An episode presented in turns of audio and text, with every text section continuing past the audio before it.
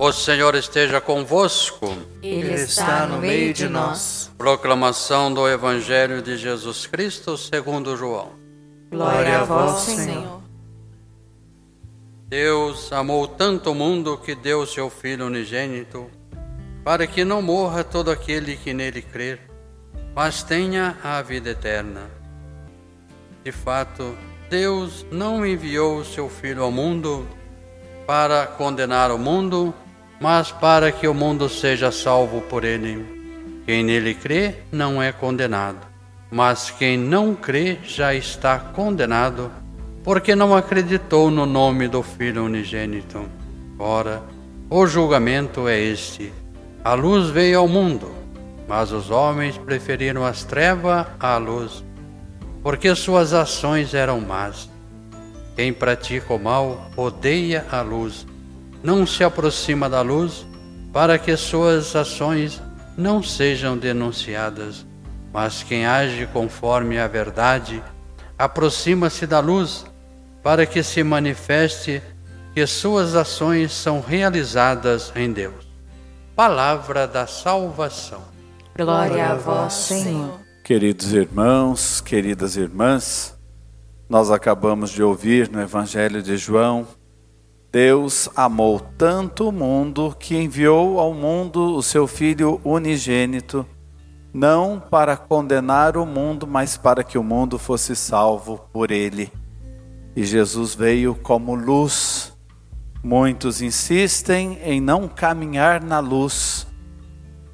Quem faz o mal, pratica o mal, foge da luz. Quem crê em Jesus não é condenado já está salvo.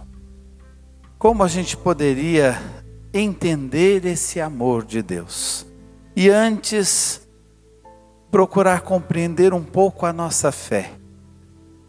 A nossa fé não é simplesmente que Deus existe, vai para além. A nossa fé é a fé num Deus que nos ama. E isso muda tudo. À luz da ressurreição, quando a gente lê esse evangelho, nós percebemos mais claramente isso. Deus me ama.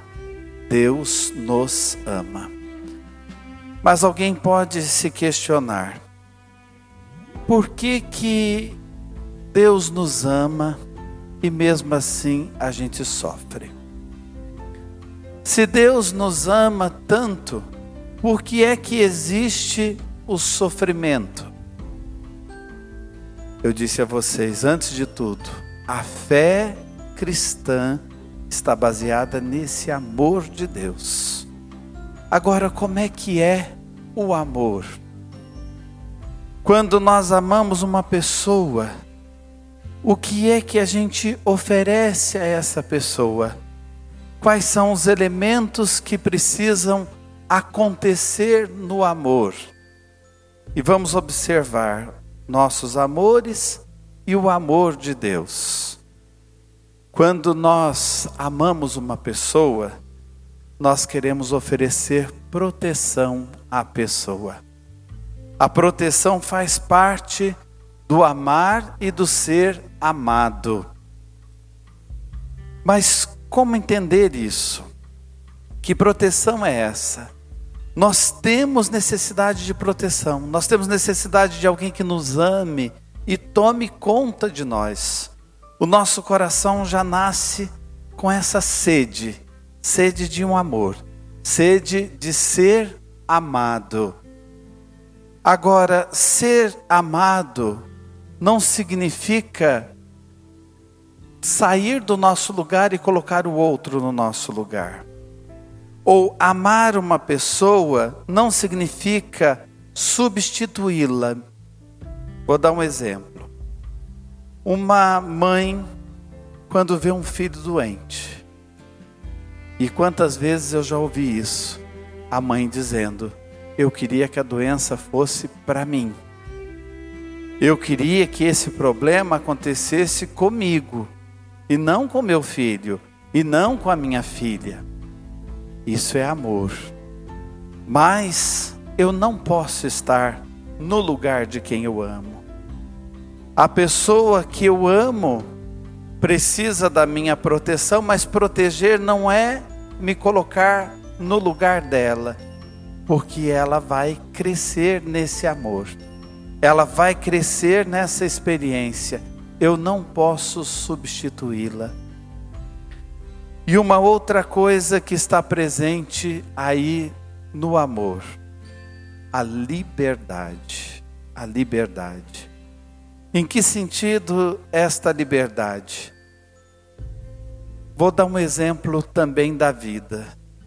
Certamente já aconteceu com você de visitar uma pessoa que está sofrendo muito, ou lá no leito em casa, no leito de hospital, ou passando por um sofrimento que não seja também doença, os outros tipos de sofrimento que a vida nos oferece, alguma amargura, alguém que atraiu, e você conversa com aquela pessoa, ou mesmo num luto, você conversa com aquela pessoa e aquela pessoa é que consola você.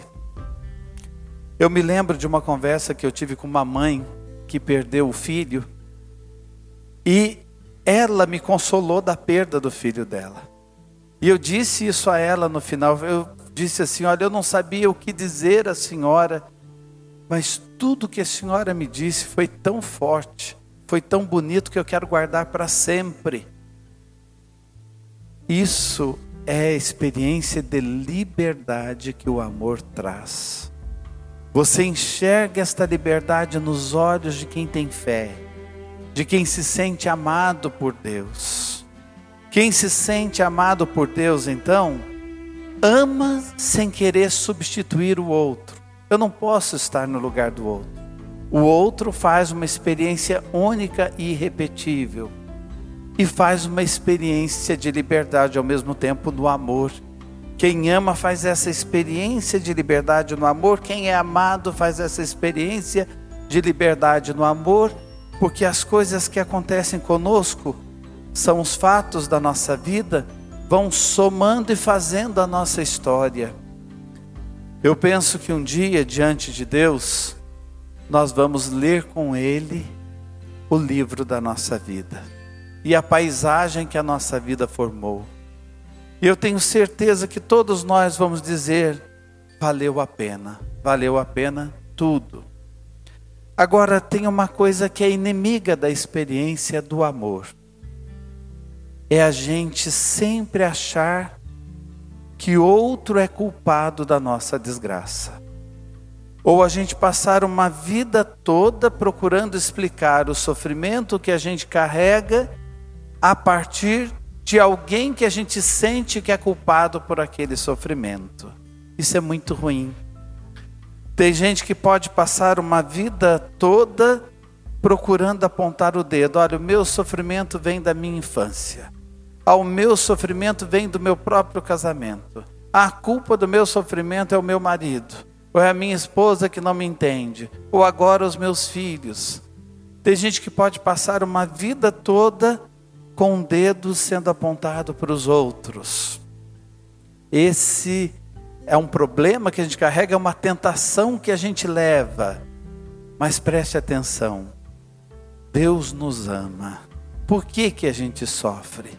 Sofrimento é um mistério e o sofrimento leva a gente a compreender melhor o que é o amor quando a gente mergulha mais a fundo no próprio sofrimento, para de buscar culpados, mas entende que aquele sofrimento é uma peça que faz parte da nossa vida e é melhor abraçá-lo e, na força de Deus, levar adiante tudo aquilo que está acontecendo, nós vamos sentindo sim que Deus protege. Aquele infeliz gritou a Deus e foi ouvido, disse o salmista. Deus enviou para junto de quem sofre os seus anjos para acamparem em torno a quem sofre.